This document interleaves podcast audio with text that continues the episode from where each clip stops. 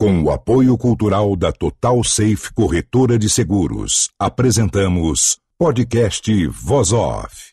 Total Safe. Você totalmente seguro. Voz Off. O podcast que conta as histórias de grandes nomes. Do rádio, da TV, da publicidade. Grandes vozes que vão ficar para sempre em nossa memória. Apresentação: Antônio Viviane e Nicola Lauleta. Ouvintes do podcast Voz Off, é um prazer estar com vocês novamente para mais um episódio trazendo, como sempre, as grandes vozes do rádio, da televisão, da publicidade, do teatro, do cinema. Nosso podcast Voz Off comigo hoje aqui, no Paraíso, em São Paulo com você, Nicola, na Vila Mariana, tudo bem? Tudo bem, Antônio Viviane. Prontos aqui para fazer mais uma entrevista sensacional, hein? E o nosso convidado lá no Triângulo Mineiro, mas ele está especificamente em Uberaba. Caboclo bacana que fala com a gente diariamente pelas rádios, tem também participações em podcasts, e hoje vai dar um tostão da sua voz, como diriam os antigos aqui pra gente, e contar um pouco da sua história. Bem-vindo, meu amigo Cláudio Zaidan. Oi, Viviane. Tudo bem? Olá, Nicola. Uma honra estar aqui com vocês. Agradeço o convite para essa prosa. Uberaba é a sua terra natal mesmo, Zaidan? É sim, minha terra natal. Nasci aqui. Que maravilha. Mas não tem nada esse negócio de roça, não. Você nasceu na cidade mesmo, né? Eu nasci na cidade, nasci na cidade, mas aqui há uma ligação permanente né, entre a cidade e a roça, né? Fazenda, gado, lavoura, mas eu nasci na cidade e comecei a trabalhar na cidade. Uberaba eu não conheço direito, conheço mais Uberlândia mas é também uma cidade pujante, né? Nossa, puxa, as cargas do Brasil passam por aí, né, Zaidan? É o lugar onde o pessoal escolhe para fazer a logística de transporte de tudo que a gente come e bebe nesse país, né? É, a região, eu não vou dizer que distante, não, mas essa é a ideia. É, em relação a Brasília, Belo Horizonte e São Paulo, né? Ela está num ponto central entre essas três cidades, Brasília, Belo Horizonte e São Paulo. Então, é claro, é, você tem rodovias que passam aqui, aliás, muito mal cuidadas, né? são rodovias federais, uma buraqueira tremenda, enfim, aquele desleixo que a coisa pública sofre no Brasil. Exatamente. Zaidan, vamos voltar lá. Quando você nasceu, você é filho único? Então, eu sou, eu descendo de libaneses, de pai e mãe. Então, Kifa. É, Kifa. Então, o meu pai, o meu pai, o, o pai dele e a mãe dele vieram do Líbano. E no caso da minha mãe, o pai veio do Líbano, a mãe não, mas a mãe também, a mãe dela, minha avó materna, também filha de libaneses. Então, é o que chamam de quatro costados, né? Todas as minhas origens remetem ao Líbano. E meu pai se chamava Parazaidan, ele morreu já tem 21 anos. E minha mãe está viva, está viva, está tá bem, graças a Deus. Que coisa boa. Qual é o nome dela? Mirtes. Que bom. E você tem mais irmãos, então? Tenho, tenho, tenho. Aliás, o interessante porque o, o, os irmãos santistas, né? Meu pai era corintiano, mas nós, a gente pegou a época do Santos como o melhor time do mundo, né? É, então, exatamente. É o meu caso, né, Zaidan? É, aconteceu comigo depois, que os meus filhos, eu tenho dois filhos são paulinos, né? É, o Manuel eu sei, porque ele está sempre participando. Comigo. E o Francisco também, os dois são São Paulinos, eles pegaram a fase do Telê, né? E meu é. sogro, meu sogro São Paulino e tal. Tem muito isso, né? A fase boa produz torcedores, né? E a gente acompanha você nas redes sociais, né? Você sempre carinhoso com a sua família. Outro dia mesmo você fez aniversário de casamento. Tá casado há muito tempo, né, Zaidan? 37 anos. Você sabe que eu sou, assim, eu sou bicho mato mesmo. E eu não, eu não gosto de, de, de rede social. Mas é, foi muito por necessidade profissional. Teve uma época que eu escrevia lá para o UOL e, e foi aí que aí eu precisava, durante um tempo, eu precisava usar o Twitter para escrever para o UOL. E acabei entrando nesse troço. Mas pra você ter uma ideia, o meu casamento foi dia 12 de julho, então 37 anos foi agora, né? E foi a última coisa que eu escrevi lá. E antes disso, acho que a última coisa que eu tinha, que eu tinha escrito lá foi aniversário do, do, do meu filho mais novo e tal. Então, eu ando meio. Eu entro para ler, né? Então, ali você tem muita notícia, né? A vantagem desse troço, Twitter, por exemplo, você pode, eu quero ver o que está na página do, do presidente do México, né? Então, o que está na página do Biden, ou do Trump, ou do Lula, ou do Bolsonaro, não importa. Você tem ali uma fonte de notícias. Mas escrever mesmo, é, eu, eu ando eu ando arredio as redes sociais. Né? Muito bem. Vamos voltar lá na sua história, na sua infância. É, eu queria saber como é que foi aí o seu período, porque com essa cultura toda que você apresenta, a gente quer saber pelo menos do seu currículo escolar, como é que se deu esse seu interesse por todos os assuntos, porque abre o microfone para você, você detona, né, Zaidan?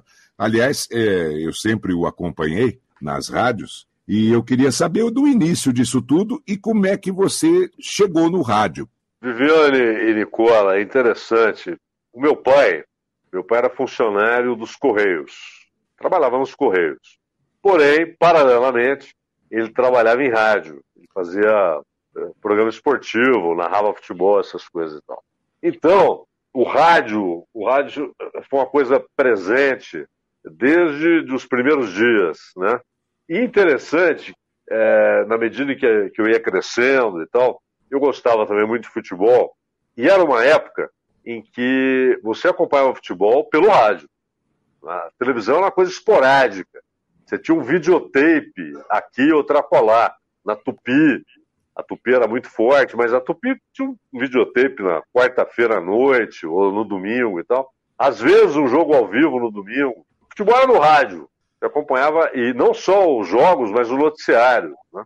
A primeira então... lembrança que eu tenho, Zaidan, do futebol não. marcante na televisão foi com o Solera na Bandeirantes. O melhor futebol do mundo no 13. Mas tinha o Walter Abrão e o Bretas na Tupi, né?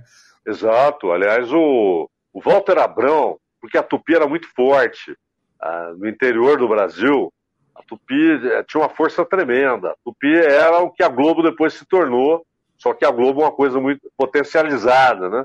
É, o Walter Abrão, a gente viu os jogos e tal, mas é, o jogo era no rádio. Então eu ouvia Jorge Cury, no Rio de Janeiro, Fiore Giliotti, Pedro Luiz, que narrador, né? Talvez o mais. É, preciso, né? Preciso, aliás, ele e o Silvério, né? Tem uma precisão impressionante. E, e, e o, o, Pedro Luiz talvez tenha sido o cara mais, não vou dizer imitado, mas emulado, né? Uma escola. No Brasil inteiro você tinha narradores que iam na linha do Pedro Luiz, uma coisa impressionante. Então eu cresci ouvindo muito rádio, muito, muito. E programa, na época, eh, não existia esse negócio de uma rádio aqui reproduzir Bandeirantes, Jovem Pan, não existia isso. Né? Não, você tinha que sintonizar a original através das ondas curtas e ondas tal. Ondas né? curtas. E as rádios locais, até por isso, tinham de fazer rádio, não era reprodução. Então eles tinham de ter programa local, noticiário local, é, contratar locutores. Então o rádio local era forte. E, e se tinha na época muito programa de música caipira, né? caipira mesmo, né? essas coisas que se fazem passar por caipira sertanejo que não são, né? mas caipira mesmo. Como tinha na Bandeirantes um programa com o Tunico Tinoco, né, na Exato. beira da Tuia. E, então, a gente, essa, essa combinação era uma coisa inerente à outra, futebol e rádio. E eram duas coisas que eu gostava. Né? E como meu pai trabalhava com isso, é, eu já na escola, tal, com 14 anos, eu queria trabalhar. Queria trabalhar, na época não havia impedimentos legais como hoje e tal. Queria trabalhar, queria ter, ganhar uma grana e até porque meu pai via de salário, né? Então era importante ter mais gente ganhando alguma coisa ali, né? Minha mãe também trabalhava, professora, né? E aí eu, eu fui trabalhar em rádio. Fui trabalhar em rádio. Você sabe que a primeira entrevista que eu fiz, eu, eu, me lembro bem, porque foi, foi uma conversa muito boa, porque é um cara até hoje muito bom de conversa, o Raul Plasma. Ele era goleiro do Cruzeiro, mais jovem ainda. Né? Ah, então você começou no futebol também no rádio? Não, não, geral, geral. Ah, fazia, ah, geral. fazia é, apresentava noticiário. Né? Música. Não, música não, apresentava noticiário na época e futebol. E o é. Raul foi até a rádio. o Cruzeiro veio jogar aqui, na época tinha aquela história, pô, o Raul é o cara que usa camisa amarela, né? Porque todo goleiro joga camisa preta. Né? E o Cruzeiro tinha Tostão, Dirceu Lopes, Zé Carlos, Zé Carlos começando, Piazza, uma, uma, seleção, né? E, e, o Raul, o Raul foi a primeira entrevista, eu me lembro bem. E assim começou. E rádio interior, o que, que acontece? Não tem essa de você faz isso, você faz tudo. Por exemplo, o noticiário que eu lia, como locutor de noticiário e tal, eu redigia. E aí você tinha, você tinha de usar o rádio, e aí entra a onda curta, para ouvir notícias. Tinha internet. Tinha era internet. o Twitter da época, era a rádio escuta. Pô, rádio escuta, não tinha nem, nem. Nessa rádio não tinha nem telex, né, nem nada. Então você tinha de usar o rádio para ouvir as rádios de Rio, São Paulo, para pegar a notícia, né, a notícia mais importante, gravava tal. Então você tinha de redigir, você tinha de, de ler o noticiário, é, fazer as entrevistas. Então, isso é uma escola legal, né? É uma escola interessante, porque você vai se embreando em diversas situações, em diversas funções. E foi assim. Aí eu comecei aqui, ainda na década de 70, só que anos depois, mas na década de 70, eu fui trabalhar em Santos, na Rádio Cultura. Como é que também... surgiu essa oportunidade, Zaidan? Ah, fui bater na porta, né? Ah, ok. Você queria ir para um centro maior. É, eu, eu, eu gostava de Santos, né? Eu tinha ido lá, eventualmente, em férias e tal, e, pô... Já era pô, Santista, seu time era da terra. Pô, a Vila Belmiro ali do lado, né? Então eu fui tra trabalhando na Rádio Cultura, e, enfim, aí começou, desencadeou-se isso aí, né? E houve um período que eu trabalhei na roça. Trabalhei com ah, gado. Ah, então é verdade isso aí da roça. Sim, trabalhei com gado, com lavoura, mas não era, não era meu. Se fosse meu, eu estava lá até hoje eu era empregado, né? Então você ganha um salário mínimo, ganha muito pouco. E na medida em que as coisas avançam, depois você casa, para você viver com aquele salário é muito difícil. Mas é, é, o que eu gosto. Eu gosto de roça, eu gosto de me isolar, de trabalhar com gado em cima de um cavalo e trabalhar com lavoura, né? Só que eu era empregado, não era meu, então o salário era muito pequeno. E o rádio, não é que o rádio pague grande coisa, mas pelo menos pelo menos abrir uma perspectiva maior, né? É engraçado, Zaidan, porque a gente sabia disso, né? O Zaidan não, não gosta muito de aparecer e tal. Você acabou de dizer curtir esse seu lado ermitão é uma coisa que lhe satisfaz. E aí a profissão te levou, né? A ter que aparecer, a ter que falar, a ter que um monte de coisa, né? Principalmente imagem, eu estou falando, porque no rádio você gostava de fazer mas você sempre foi reticente quanto a aparecer e tudo mais. Eu me lembro muito bem dessa espécie de lenda que girava em torno de você. É, e, e naquela época o rádio era só som. Aliás, o, o, abrindo parênteses aqui, as pessoas precisam tomar um certo cuidado, porque hoje, com, com o uso da imagem no rádio, é, eu percebo que muita gente começa a ter a preocupação fazendo rádio, preocupação mais com a imagem, que está no YouTube, etc., do que com o rádio, do que com a informação, com a análise e tal. O rádio, para mim, você faz com os pés sobre a mesa. Você não está preocupado com a imagem. E, e é gozado isso, porque a vantagem física do rádio, por isso o rádio sobrevive, é que você não precisa olhar para ele. É como o podcast de vocês. As pessoas ouvem vocês, não precisam olhar. Né? O cara pode ouvir o podcast ou ouvir rádio tomando banho, dirigindo, cozinhando, escrevendo, lendo. Ele pode estar no mesmo computador que ele está escrevendo ou lendo, ele está ouvindo rádio. Então, ele não precisa olhar para o rádio. Vai ter essa vantagem física. Você está dirigindo, está ouvindo rádio. É, inclusive, as transmissões de futebol, alguns narradores, o Jorge Cury era mestre nisso, é, ele sabe que a narração não pode ser linear. Você não pode estar tá berrando o tempo todo. Então, ele ia subindo o tom na medida em que a jogada eh, se tornava mais perigosa, a chance de gol crescia. Uma técnica formidável. E hoje, com essa história da câmera no estúdio, muita gente começa a se preocupar mais com o ângulo, com a roupa, eh, com a posição em relação ao microfone, eh, o olhar para a câmera. Isso não é rádio. Concordo plenamente, Zaidan. É. Bom, mas em Santos você fez então a Rádio Cultura e ficou lá por quanto tempo? Eu fiz também, eu fiz eventualmente jogos me lembro até. Gozado que eu não me lembro direito a que rádio foi, por que rádio foi que eu fiz um jogo. Que o meio-campo era na Vila, o meu campo era Clodoaldo, Ailton Lira e Pita. Eu brinco até hoje com o Corró, falo, pô, Corró. O Ailton é... Lira já tinha saído da Cardense e tinha vindo para o Santos. Um craque. Nossa, um craque. como eu vi esse homem jogar lá em Poços de Caldas, rapaz. Um craque, um craque, um craque. O Santos levou o Neto, zagueiro, né? É, um zagueiro que, que foi da Caldense para o Santos, e o Ailton Lira. E o Newton Batata depois, né? Newton Batata, que jogou com o Juari, João Paulo, né? E o Corró, eu brinco até hoje com o Corró, falo, poxa vida, é, a gente vê a gente vê o jogo hoje, né? Pô, um meio campo de três craques, né? Ó, oh, para quem não sabe, Corró é o Clodoaldo. É o Clodoaldo, que era o, o, o último dos moicanos, né? Porque daquele time, o Clodoaldo era o único que havia jogado com o Pelé. Ele pegou Pelé jogou com três gerações do Santos. Na verdade, se você pegar, ele pega a mudança do time, aquele time de Pagão, Vasconcelos e tal, o time antológico, como diz Milton Neves, né, de Gilmar, Mauro Hidalgo, Lima Zito e Calvé, Dorval, Mengal, Coutinho, Pelé e Pepe. Né? Depois o time de Edu, Clodoaldo, Carlos Alberto, Toninho, que depois o São Paulo virou Toninho Guerreiro, Ramos Delgado e tal.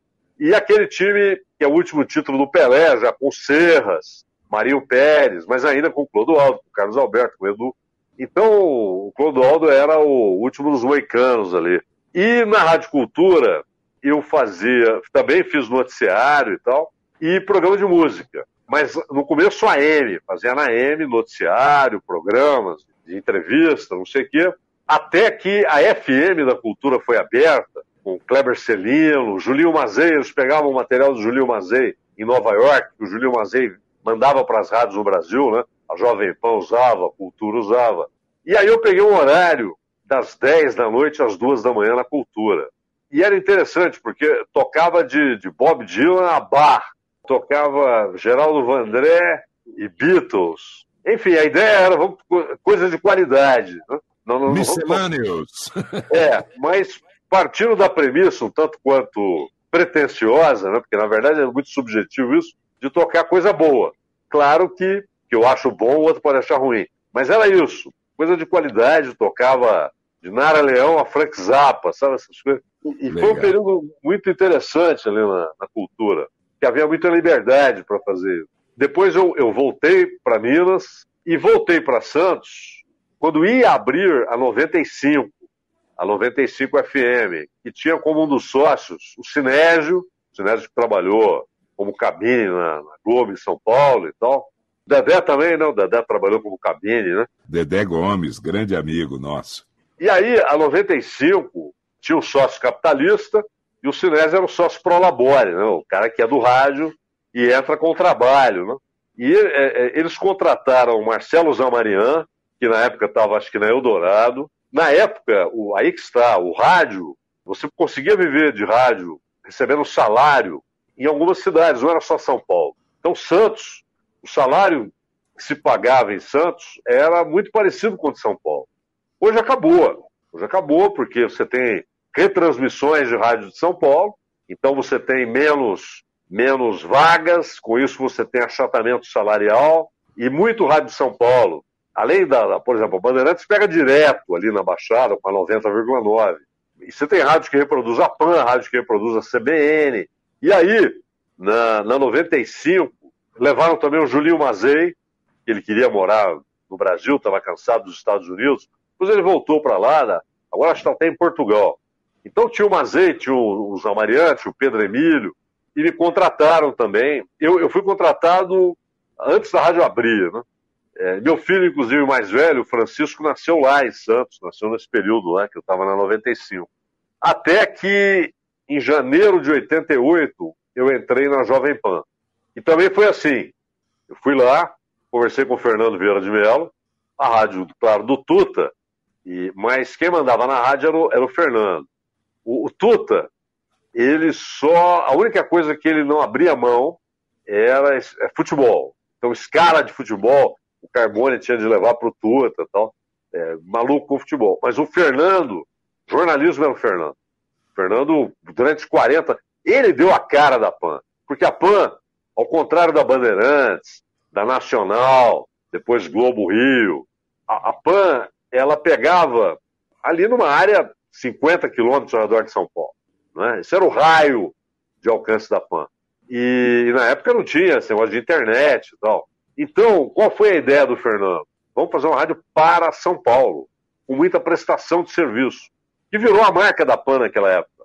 Enquanto a Bandeirantes, a Globo, e antes, claro, a Nacional, eram rádios nacionais, né? rádios que eram ouvidas no Norte, no Nordeste, no Sul, a Jovem Pan fazia uma rádio para São Paulo. E o Fernando, ele, era, ele detestava microfone, né? Ele não queria, ele não queria saber de, ele não falava em microfone. O negócio dele era dirigir o jornalismo e ele era uma, uma, uma usina de concepções novas, de ideias novas. Pô, Narciso Vernizzi, Drauzio Varela, sabe quem falou pro Drauzio? Quando surgiu a AIDS, o Fernando falou, Drauzio, aquele jeito dele, né? Você tem de ir pra rádio, você tem de, de, de informar o povo. Aí o Drauzio falou, mas eu sou médico, não sou jornalista. Exatamente por isso. Jornalista não sabe nada disso. É você que tem de ir lá falar. E depois o Drauzio virou essa figura nacional, foi para Fantástico, né? Ideia do Fernando. E, e, e, ele, tinha, ele tinha ideias muito boas, né? E ali era um período, aliás, muito rico do rádio. Porque a Bandeirantes estava num momento muito bom, a Jovem Pan num momento muito bom, a Globo, uma rádio mais popular, mas muito bem feita. E depois se perdeu, porque eles não sabiam mais o que fazer, não queriam fazer rádio popular na Globo, mas não queriam fazer jornalismo para não concorrer com eles mesmos na CBN, que havia sido inaugurada. Aí começaram a colocar gente da televisão no rádio. Enfim, se perderam de tal maneira que a rádio fechou. E era uma coisa inconcebível. Ô, Viviane, como é que na década de 80, se alguém falasse para você, Viviane, a Globo um dia vai fechar a Rádio Globo, você ia falar, ah, pô, isso é ridículo. Né? É verdade, é. É? Porque eu me lembro da transição dela. E, aliás, eu comento isso com as pessoas. Rádio Nacional, Rádio Nacional, Rádio Nacional. Aí, Rádio Globo Nacional, Globo Nacional, durante muito tempo. Até tirarem o Nacional Rádio Globo, Rádio Globo e pronto. Tiraram Humberto Marçal da Bandeirantes, levaram para lá nessa transição. Ele virou a voz padrão ali para fazer aquela é chamada. Popular, né? É, é, e pô, e na época a Bandeirantes tinha o Ferreira Martins, e você tinha. É, era no, no esporte, Paulo Edson, a voz do rádio, né? Profissionais, o Hélio Ribeiro. Aí o Hélio vai para a capital, né? Quer dizer, mais uma rádio forte que aparece, porque o Hélio vai para a capital. A capital tinha ao mesmo tempo jornalismo com o Hélio Ribeiro e tinha um fenômeno de audiência que era o Zebete, que eles tiraram da Record. O Zebete era um fenômeno. O Zebete você vai em qualquer lugar do Brasil, todo mundo ouviu o Zebete, todo mundo sabe quem é Zebete. Fenômeno. Então, era um momento muito rico do rádio. E na PAN você fez o quê? Também muita, também muita coisa, porque é, eu fazia inicialmente a madrugada, da meia-noite às cinco, depois é, comecei a, a entrar à noite e fazia boletins de jornalismo. Aí comecei a fazer futebol, fiz terceiro tempo, às vezes o Milton Neves começou a narrar futebol na TV Jovem Pan, e aí eles precisavam de alguém para fazer o terceiro tempo. Aí fazia futebol, fazia jornal, fazia madrugada, é, enfim, aquilo que eu fazia desde o início, que era correr para todo lado, né?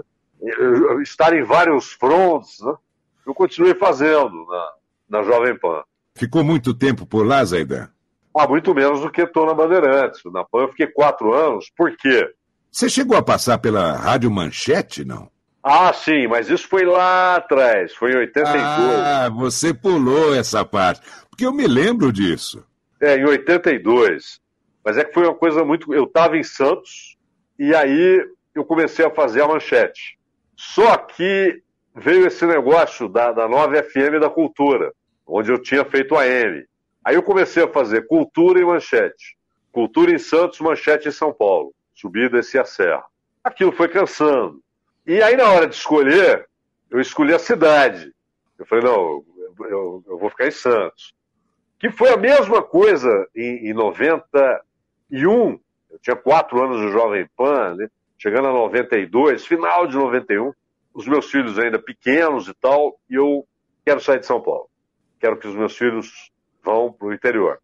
Conversei com o Fernando, a gente fez um acordo e eu saí. Só que eu vim para cá e aqui não existia emprego. E nem na roça estava tendo emprego. Tanto que foi um período que eu trabalhei, eu trabalhei de servente e pedreiro. Olha, que loucura. O meu filho mais, mais, mais velho, e não arrumava emprego. E aí tinha umas obras aqui, eles estavam construindo um hospital tal. Eu fui lá. E uma coisa é ser pedreiro. O pedreiro é um cara que tem que ter ciência. Né? Exato. Eu não tenho essa ciência. Eu fui para fazer força, trabalho braçal. Como eu fazia na roça, eu estava acostumado, por causa da roça. E o trabalho braçal, ele, ele é fantástico, porque à noite sua mente está vazia. Né? Quando você deita para dormir, você, você simplesmente desliga. Você não tem que desacelerar nada. É um cansaço físico, não é mental. Só que, de novo, o problema, você ganha pouco. Aí, eu não tinha nem telefone. Mas o Fernando conseguiu o telefone do meu pai. Meu pai estava vivo ainda. Ligou pro meu pai, pede pro Zaidan me ligar tal. Aí eu liguei. Aí ele falou, eu vou abrir uma rádio. Eu, Delfiol, vamos abrir uma rádio. Com o Digênio, que era Trianon. E aí ele falou, quero você aqui e tal. Ainda brincou comigo, você vai ser o primeiro contratado, antes da rádio estar tá no ar. Aí eu fui para São Paulo, e eu estava precisando desesperadamente de, de, de, um salário melhor, né? Veio sozinho, Zé? Deixou a família? Fui na frente e deixei a família. E o Fernando, o Fernando foi empregado a vida inteira. Quando ele vira patrão, ele foi, ele foi muito generoso com o salário. Então ele, ele ofereceu um salário muito bom. E ele levou para lá o Orlando Duarte, levou o Ney Gonçalves Dias, é, o Sabá para fazer um programa de música. Pô, o Sabá é o cara que tocou com o Tom Jobim, baixista do Tom Jobim, tocou com o Zimbo Trio. O cara que toca com o Tom Jobim, ele conhece um pouco de música. Né? Então o Sabá fazia um programa de, de música, é, levou o Milton Parron, o Elvio Borelli, e aí eu fazia um programa, um programa à noite, e depois eu, Orlando Duarte e o Lucas Neto começamos a fazer um programa de esporte. Foi, aliás, nesse programa que nós fizemos uma entrevista muito longa com o Pelé. Porque o, o, o, Pelé, o Pelé tinha o Orlando como irmão. O Orlando Duarte para o Pelé era um irmão. Então, se o Orlando pediu uma entrevista, era moleza. E aí a gente fez essa entrevista com o Pelé. É, era um programa muito legal, porque o Lucas Neto é um cara, é repórter, né? Repórter. Até hoje ele é um repórter, um cara que busca informação. O Orlando, um ícone, né? E, e, a gente fazia esse programa, lançamos muita gente lá. Fábio Seixas, que depois, pô, virou um extraordinário repórter de Fórmula 1, tá no UOL, trabalhou na Globo, Sport TV. O Eduardo Castro. O pessoal começou lá. E enquanto eu estava na Trianon, eu entrei em 92 na Trianon, 94, o Luquete me liga, Alberto Luquete. O Luquete falou, ó, fui contratado pela Bandeirantes, vou dirigir a Rádio Bandeirantes, e eu queria que você viesse para cá. Ao mesmo tempo, estava acontecendo um processo interessante. A Trianon tinha um problema crônico. E na época, não tinha esse negócio de passar M para FM, como está acontecendo hoje, né? FM estendida, esse papo todo. Era M. E o som não estava legal. Então a programação era muito boa com essa Tuconei Gonçalves Dias, Orlando Duarte, Milton Parron. Então, o Zé Paulo de Andrade e o Salomão Esper procuram o Fernando em nome do Samir Razuk e do, do João Saad, propondo uma aliança Trianon Bandeirantes. O que, que eles Olha, queriam? Essa é a primeira vez que eu ouço essa história. Mas o que, que eles queriam? Isso antes do Luquete. Queriam que o Fernando fosse para a Bandeirantes, dirigir a Bandeirantes. E ele até me perguntou, falou, o que, que você acha? Eu falei, pô, vai ser Napoleão no Pentágono. Vai ser, vai ser extraordinário. É, imagina você com aquele canhão na mão. E, e o Fernando, o Fernando falou, não, não posso largar minha rádio. A Bandeirantes falou, pô, a gente coloca Vamos supor, tem, tem uh, Palmeiras e Corinthians, Santos e São Paulo, um exemplo. Nós transmitimos Palmeiras e Corinthians e trazemos uma equipe nossa para transmitir pela sua rádio Santos e São Paulo. Vai ser um intercâmbio e tal. O Fernando falou, pensou, pensou, pensou, falou, não, não vou, não vou deixar minha rádio. E aí ele já estava, alguns anos depois, ele, ele, ele desenvolve Alzheimer. Né? Mas antes disso, o Fernando o apelido dele era Maquininha, porque ele não parava, né? um cara cheio de ideias, de iniciativa. E ele acreditava na rádio. Ele não queria saber de, de deixar a rádio. Eles levaram o Luquete. E aí o Luquete me convidou, só que a Bandeirantes fez uma concessão. Ele pode permanecer na Trianon. Eu ganhava bem na Trianon, para aquilo que, que dá para ganhar bem em rádio. E aí eu comecei a fazer as duas, Bandeirantes e Trianon. Isso foi em 94, né? portanto há 29 anos. Você fazia a madrugada na Bandeirantes? É, fazia a madrugada, mas aí logo depois comecei a fazer futebol. Então fazia futebol, ia madrugada, na época, o Fiore estava na Bandeirantes, tanto que quando o Fiore saiu da Bandeirantes, ele foi, ele fez acho que Tupi e Record. Foi para Tupi, depois para Record ou o contrário, não me lembro. Sei que o Fiore, pô, trabalhei com ele. Trabalhei. O Orlando também foi para Bandeirantes. Então você tinha Fiore Giliotti, Éder, o Éder era o número 2, tinha o Dirceu Marchioli, o, o Orlando Duarte, é, o Dalmo Pessoa, é, Roberto Monteiro, era um time muito bom. Paulo Edson, e quando eu entrei na Bandeirantes, o Ferreira ainda estava lá, ele fazia o Primeira Hora junto com o Luiz Nassif, o Luiz Nassif era comentarista. Logo depois o Ferreira saiu, o Ferreira falou, não, eu não vou fazer mais rádio, vou só gravar. E aí, o, o, olha só, o João Saad, o pai do Johnny, né, manda fazer uma, uma vinheta em homenagem ao Ferreira Martins, agradecendo ao Ferreira Martins. Ou seja, foi uma saída honrosa, tranquila, não, não, não teve traumas e tal. E o Luquete começa, onde havia parte musical, o Luquete começa a limar. Ele queria jornalismo, jornalismo, jornalismo. E a madrugada passa a ser inteiramente de jornalismo, nada de música. Mas o Carvalho fazia a madrugada também. Como é que começou essa divisão? O Carvalho entrava às quatro. Ah, tá. Porque eu antigamente ele fazia a, a, madrugada inteira, Bandeirantes a Caminho do Sol. Aliás, que nome esse programa, hein? Hélio Ribeiro. Não, é, eu sei disso. É brincadeira, né? Bandeirantes é. a Caminho do Sol. É maravilhoso. É o ovo de Colombo, né? Esse nome é o ovo de Colombo, é um achado. E aí eu fazia meia-noite às quatro, o Carvalho fazia. Uh, entrava às quatro e ia até o Zé Paulo, até o Pulo do Gato. E, só que eu comecei a fazer futebol também. E, e futebol é aquele troço. É, Quarta-feira, tudo bem, à noite, eu emendava, fazia o jogo e ia para madrugada. Mas tinha domingo à tarde. De certa forma, a minha vida no rádio foi majoritariamente assim, é, tendo de fazer muitas coisas. Né? E aí, finalmente, eu me lembro que o pessoal falou: não, eu acho que. Porque você, é, dentro do programa da madrugada, do Bandeirantes a Caminho do Sol, você dissertava sobre todos os assuntos que estavam bombando no mundo. Mas você não se limitava a ler a notícia. Você partia da notícia e comentava aquilo de forma tão assertiva e com tanto conhecimento que realmente as pessoas ficaram impressionadas, né? E de onde vem todo esse conhecimento? Quanto de leitura você faz por dia? Como é que é seu dia a dia para chegar nessa excelência de comentarista em todas as áreas, Aidan? Ô, Viviane, o, o jornalista, ou ele é um especialista em determinado assunto, então o cara se especializa em economia e alguns no, no hoje você tem já tem a, a, a subespecialidade, né? algo ainda mais estrito. O cara ele entra na economia e depois ele, ele começa a estudar mercado financeiro, o outro começa a estudar relações internacionais. Mesmo no esporte, você tem gente que se especializa em basquete. Nos Estados Unidos isso é muito comum, né? O cara que ele só comenta basquete, só comenta tênis e tal. Mas a maioria dos jornalistas é generalista. Procura saber o máximo possível sobre os mais diversos assuntos relevantes. E eu não sou um especialista nisso ou naquilo. Então, eu leio muito, muito, muito sobre política, sobre política internacional, que é uma coisa que eu gosto demais, sobre economia, porque aquele negócio, informação, você tem um mar de informação, ainda mais hoje. Então, a função do jornalista não é só mais informar, porque a informação está na internet, está até no WhatsApp. Você precisa contextualizar aquela informação. É isso que nos encanta nos seus comentários, porque você traz ele para a linguagem popular, né?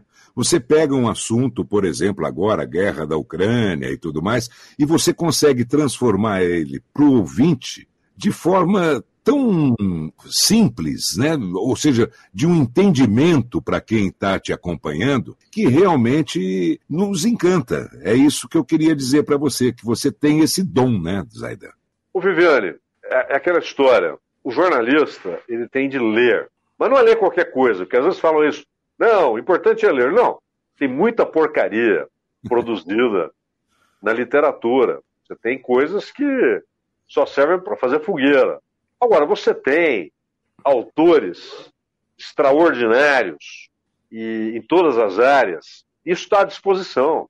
Então, se você consegue um tempo para ler o Tolstói, ou para ler o Guimarães Rosa, ou para ler o Graciliano Ramos, sem que você note imediatamente, mas isso vai produzir uma base para o seu trabalho como jornalista que é insubstituível. Se você quer falar sobre a Rússia e a Ucrânia, você não pode pegar o noticiário, que aliás é incrivelmente mentiroso. Tem aquela velha máxima né, de que a primeira vítima da guerra é a verdade. Isso ocorre em todas as guerras, mas particularmente neste momento há muito jornalismo panfletário no Ocidente, não é no Brasil não. Hoje, Washington Post, New York Times, NBC, CNN americana estão fazendo jornalismo panfletário. E o mesmo você vai encontrar no, no, na Inglaterra, na França. O, o Libération teve na sua redação Jean-Paul Sartre. Hoje, o Libération é um panfleto mal feito. Então, se você quer mergulhar naquele assunto, não se limite ao que está aí disponível em agências e tal. Estude a relação histórica da Rússia com a Ucrânia, etc, etc. Bom, estou dando esse exemplo por quê?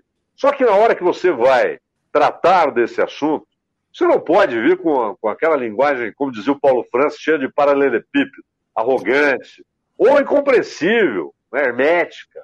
Preciso falar o que, o que as pessoas compreendem. E, claro, sem, sem a, a pretensão de trazer a revelação sobre o assunto. Não, olha, mais informações. É bom lembrar que essa guerra se dá em tal contexto, ou que a crise na, na Bolívia, ela se dá em tal contexto, aconteceu isso, a, a, origem disso é assim assado, as relações sociais lá na Bolívia são, são assim. Mergulhe no assunto. O que o Newton Carlos fazia, o Newton Carlos, pô, ele, ele mergulhava, ele inclusive no Caminho do Sol, ele era um colaborador é, diário do Caminho do Sol, e uma crise no Peru, uma crise na Bolívia, uma crise no Equador. A, a Folha de São Paulo, inclusive, tinha uma crise na América Latina, eles ligavam para o Newton Kerr, precisamos do seu texto e tal.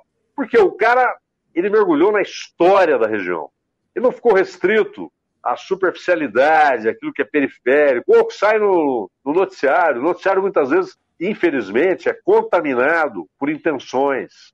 O noticiário, muitas vezes, e eu não estou falando da mentira que circula na internet, não. Estou falando de veículos profissionais de comunicação e que muitas vezes contaminam o noticiário com a sua posição editorial. A posição editorial deve ser clara. Você deve dizer, eu defendo isso, eu penso isso.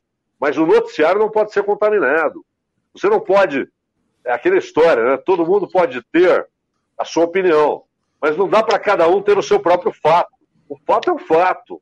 Né? Ele precisa ser tratado com zelo, com respeito, com fidelidade. Senão não é jornalismo. Senão você é porta-voz de alguém, de alguma ideia, de algum partido, de algum mas se você quer fazer jornalismo, a fidelidade ao fato é essencial. Agora, claro, a análise a respeito do fato, aí ela é subjetiva. Eu não sou nenhum erudito, nada disso, imagina. Mas eu, eu vejo como obrigação que você mergulhe no assunto profundamente. Porque senão, o risco de você. Tendencioso, né? É. Claro, e o risco de você desinformar, ainda que involuntariamente, é muito grande. Não é? é preciso mergulhar na história, na origem de tudo aquilo. Bom, Zaidan, saindo da madrugada, eu lembro que você também começou a participar dos programas jornalísticos da Bandeirantes durante o dia. Até que chegou, eu acho, acredito eu, que chegou aí a Covid-19, veio a pandemia e aí você se retirou de novo para Uberaba, foi isso? Eu estava com essa ideia já há alguns anos, né? Já havia alguns anos que eu que eu tinha com essa ideia. Até conversava com o Milton, com o Ulisses Costa sobre isso, sobre a possibilidade de trabalhar de longe, né?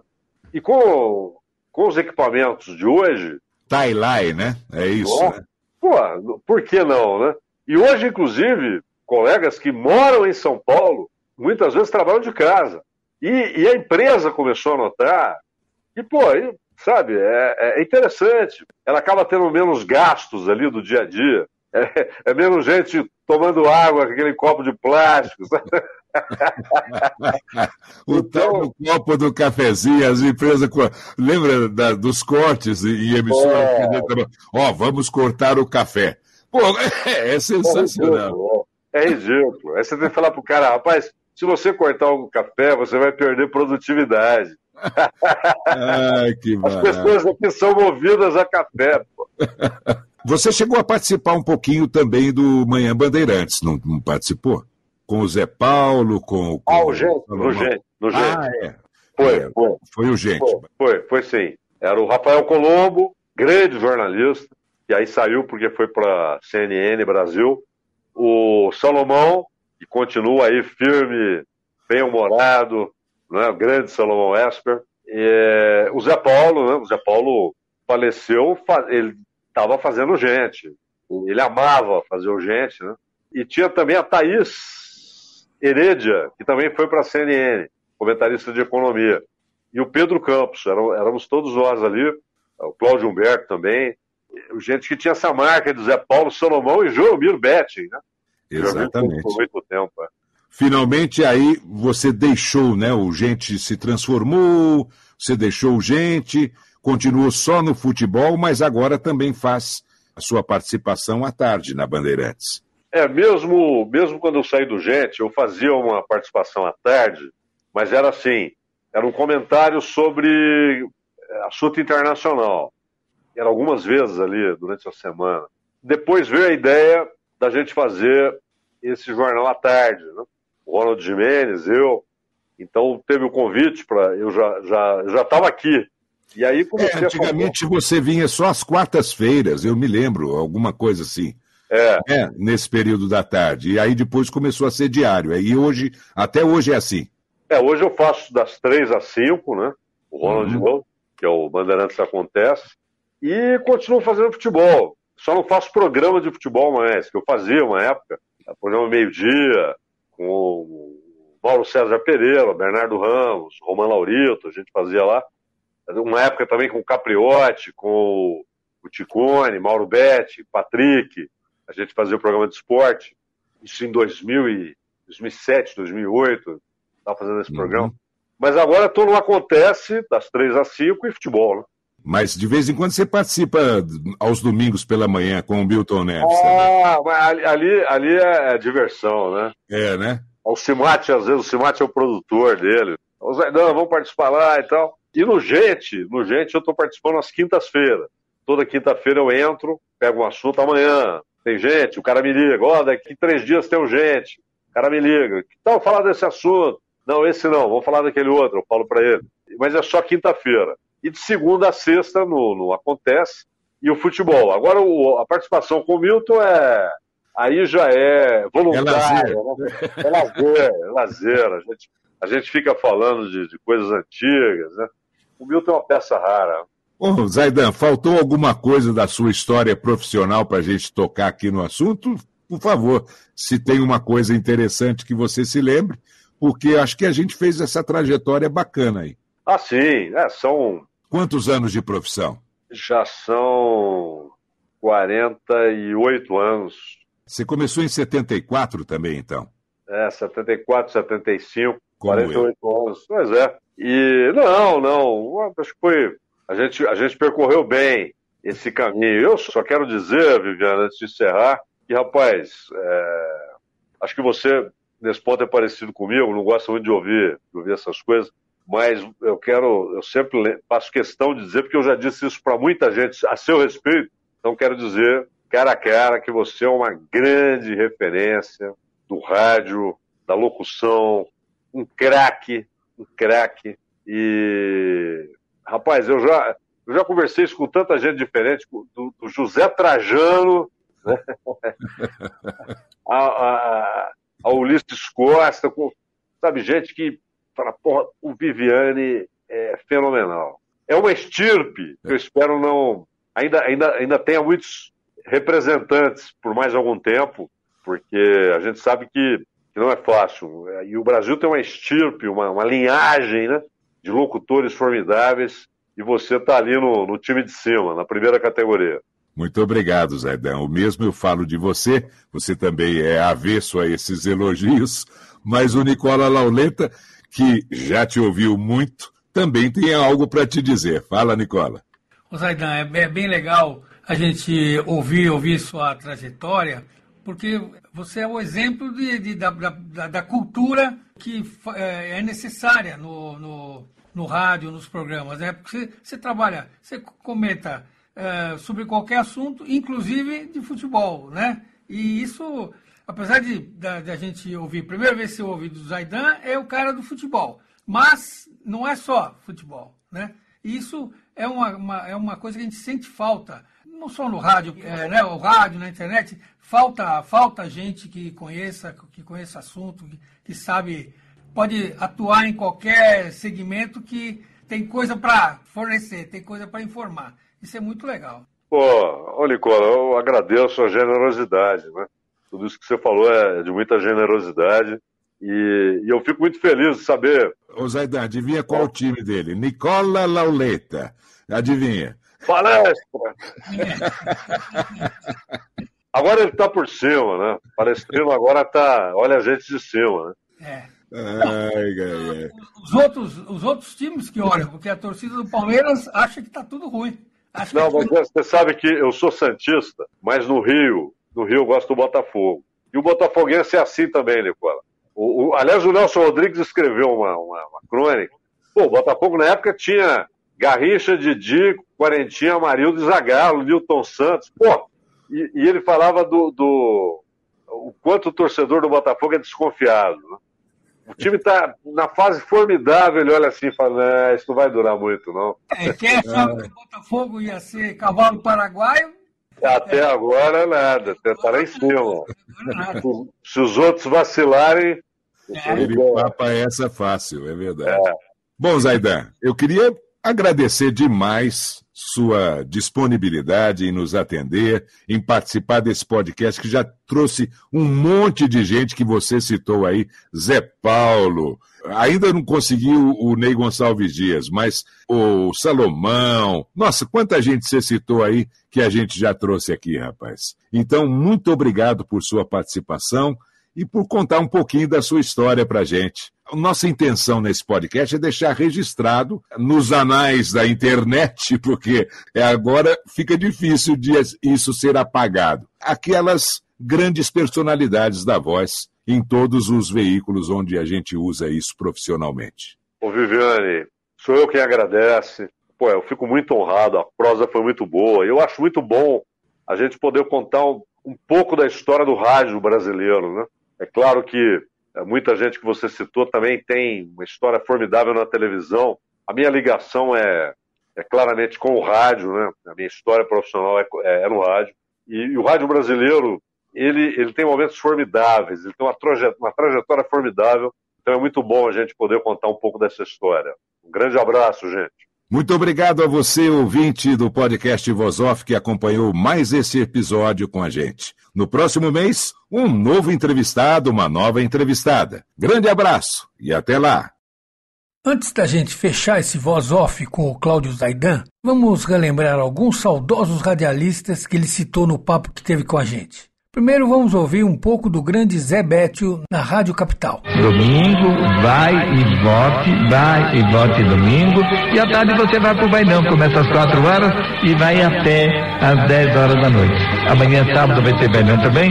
O doutor Misael, nosso amigão, ligou, Zé Bétio, eu vou levar rodas para sortear para as bonecas. O doutor Misael falou que ele vai levar rodas para sortear para as bonecas amanhã no bailão. Eu vou tocar com a Santona mais bonita do mundo, vai a Nação Maravilha, cantor Milton Silva, Chico Triunfo, Modas do Cristão, outras bandas vão tocar, vão cantar. Vai ser bom demais, amanhã é bom demais, domingo também. Agora, dois momentos com o grande Orlando Duarte, o eclético. Primeiro, ele narrando um Brasil versus Paraguai em 1974. Cobrança do Brasil. Gol! Gol! Gol!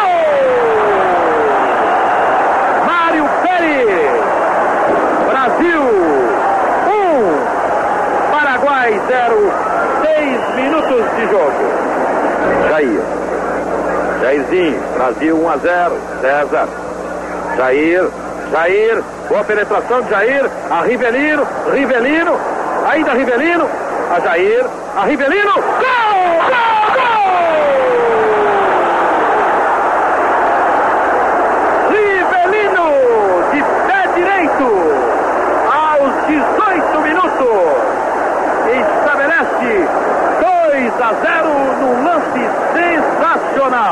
Agora, Orlando Duarte comentando a participação do Brasil na Copa de 1978. Nós tivemos uma defesa magnífica, uma defesa que se superou que impediu muitos problemas para Leão. Uma defesa em que se destacou Oscar, para mim, o grande gigante da Copa, o jogador técnico, o jogador hábil, que pode jogar em 82, em 86 e talvez em 90. É um grande zagueiro e que, se for prestigiado, que se for mantido em todas as futuras seleções, será indubitavelmente sempre uma força para o Brasil. Destaque-se que Nelinho poderia ser sempre aproveitado. Não se deixa de lado no banco sentado um jogador que tem uma bomba nos pés. Fez um golaço contra a Polônia. Fez um gol mais sensacional ainda hoje contra a Itália. Destaque-se também que Rivelino ficou sentado entre os suplentes e eu não entendo por quê. Por que guardar na garagem um Cadillac potente e querer andar de carroça pelas ruas mais movimentadas de uma cidade? Rivelino não é jogador para ser guardado. Tem ritmo, tem liderança, tem empenho de grande jogador. É remanescente da grande geração de 1970. Jogador que se acostumou a jogar ao lado de Tostão, de Pelé, de Carlos Alberto, de tantos astros. Outro nome citado pelo Zaidan aqui comentando a final da Copa de 1994 entre Brasil versus Itália.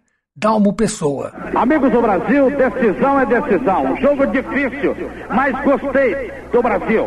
Claro que, por ser uma decisão, não se pode esperar futebol de primeira qualidade. Um erro pode ser fatal, como a própria Itália, reconhecendo essa superioridade do Brasil, dentro do seu esquema ficou atrás. E a Itália teve só dois momentos em que, de um certo modo, chegou a ameaçar. Uma bola em que o Tafarel defendeu, a bomba do Massaro e um lance de surpresa em que o Baresi apareceu na área e a nossa defesa esplendidamente fez a cobertura, inclusive bola enfiada pelo Roberto Baggio. Mas o Brasil teve muito mais presença, chegando, concluindo. Foram nove conclusões só no primeiro tempo. E o goleiro Palhuca foi quem mais trabalhou, numa comprovação de que o Brasil agrediu mais. Para mim, o Mazinho foi a figura mais lustra, distribuindo o jogo. Ele que no começo acabou fazendo uma falta e levou até cartão.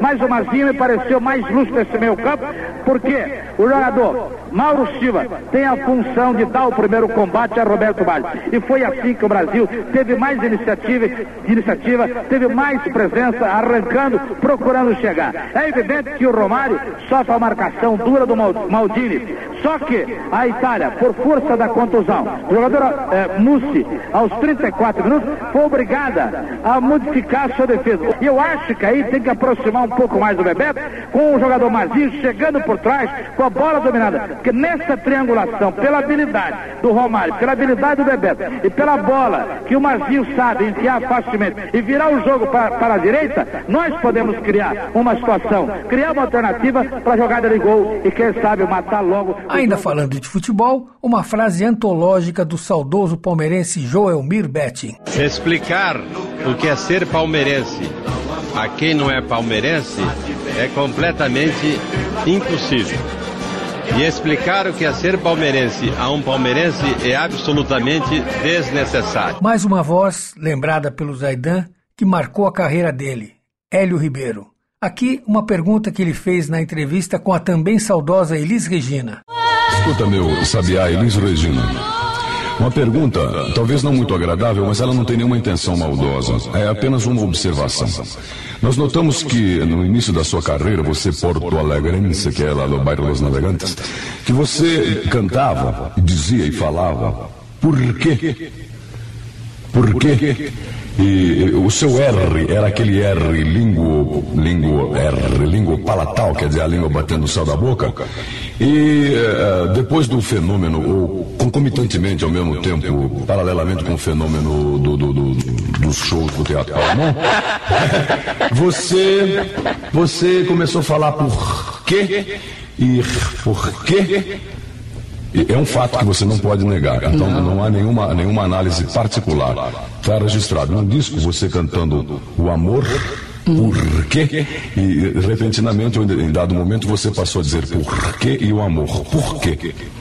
Porque eu fui morar no Rio de Janeiro e por que eu fiquei 10 anos no Rio de Janeiro e por que eu, sendo uma pessoa musical, eu aprendi a falar porquê com as pessoas que falam porquê. Eu acho que isso não tem grandes porquês, não é? Então, eu falo assim porque eu optei por falar assim. Deixando um pouco o futebol de lado, vamos ouvir o nosso entrevistado, o Cláudio Zaidan, comentando sobre a guerra Rússia versus Ucrânia. É claro que o noticiário sobre a, a invasão russa à Ucrânia, porque é claro, né?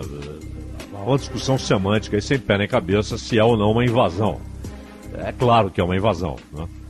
E, e a discussão se é ou não uma guerra. Chegaram a esse absurdo. É claro que é uma guerra. Você tem exércitos frente a frente. A diferença é muito grande de capacidade bélica, mas é uma guerra.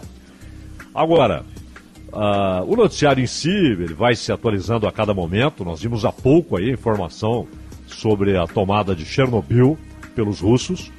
Aliás, uh, por que Chernobyl? E é interessante notar a reação do Zelensky, presidente da Ucrânia. Ele disse que eh, isso representava uma declaração de guerra contra a Europa, a tomada de Chernobyl. Ora, é claro que é um exagero do Zelensky, mas o que ele quer sugerir com isso? Que a Rússia pode usar Chernobyl para provocar um outro desastre nuclear? Convenhamos. Por que a Rússia tomou Chernobyl? Porque Chernobyl, há mais ou menos uma semana, pouco mais, um pouco menos, passou a ser um local de treinamento de forças ucranianas. Simples. Então passou a ser um alvo da ação militar russa. E aí Chernobyl foi tomada. Mas o Zelensky disse também, isso é, é muito interessante, quando um governante escolhe certas palavras para provocar determinada reação. Então, ele disse duas coisas, além de falar sobre Chernobyl. Ele disse que ele tem confiança na palavra do Joe Biden e que o Biden afirmou que a Ucrânia terá o apoio dos Estados Unidos. Agora, o Zaidan, em 2002, na chamada de estreia em Porto Alegre do programa Bandeirantes a Caminho do Sol. Alô pessoal de Porto Alegre, aqui fala Cláudio Zaidan. A partir desta terça-feira, zero hora da terça, na passagem de segunda para terça-feira, estaremos juntos com a Bandeirantes a Caminho do Sol. Muita informação, muita notícia, muita análise, muito esporte. Até lá. Bandeirantes a Caminho do Sol. E para finalizar com o futebol, vamos mostrar um comentário do nosso entrevistado Cláudio Zaidan falando do seu ídolo maior no esporte, Pelé. Tinha, ele tinha alguns apelidos, né? inclusive o Dico, que era derivado do pai, e o próprio Pelé, um apelido que surge por causa do pai, porque é, o, o, o Bilé era o goleiro do Vasco de São Lourenço, onde jogava o Dondinho, e o Pelé gostava de jogar no gol. E ele, quando fazia defesa, era muito novo. Aqui a gente está falando um Pelé, criancinha ainda, né? Ele havia ido de Três Corações para Bauru. Ele e o tio dele, tio materno, Jorge, eles iam ver os jogos do, do São Lourenço, lá de, do Vasco de São Lourenço, e o Pelé se encantou com esse, com esse Bilé, né? E ele falava, quando ia brincar no gol, segura Bilé, defendeu o Bilé, aquelas coisas de criança. E a molecada saía Pilé, Pelé, Pelé. E a molecada começou a chamá-lo de Pelé e não gostava desse apelido. E depois virou o nome mais importante da história do esporte. Né? O Pelé virou adjetivo, virou substantivo. Né? A gente fala, alguém fez um gol de Pelé, e ouviremos ainda essa expressão, né? em algum lugar, em algum campo do mundo, um craque, um perna de pau, fará um gol de Pelé é, continuarão as discussões inconclusivas sobre quem é o Pelé da Fórmula 1, o Pelé do pugilismo, o Pelé da literatura secular, o Pelé da música erudita, o Pelé do vôlei e o Kirali, o Fangio, o Senna, o Schumacher, o Hamilton, o Muhammad Ali e mesmo o Michael Jordan. Nenhum deles terá roçado a perfeição como o Pelé fez. O Pelé roçou a perfeição. Então, para mim, é o, o maior nome da história do esporte. Incomparável, inigualável. Com o apoio cultural da Total Safe Corretora de Seguros, você ouviu podcast Voz Off www.totalsafe.com.br No Instagram, arroba Seguros Total Safe. Total Safe. Você totalmente seguro.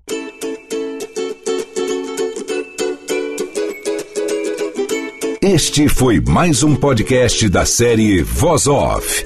Criação, produção e gravação: Antônio Viviane e Nicola Lauleta. Trilha musical: Alexandre Monari. Gravado online.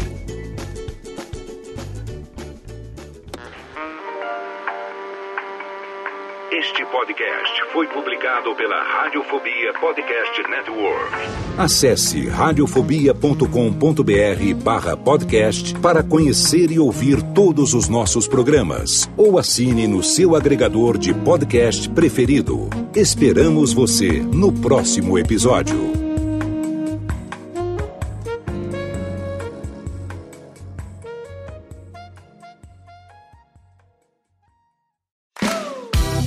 Eu sou Léo Lopes e quero convidar você a ouvir o Pod Notícias, a sua dose semanal de informação sobre o mercado de podcasts no Brasil e no mundo. Um podcast curtinho de 15 minutos com o resumo de tudo que acontece nesse universo do podcast que cresce a cada dia e que chega até você toda segunda-feira às 7 horas da manhã no seu agregador de podcast preferido e também no YouTube. Acesse agora em podnoticias.com.br.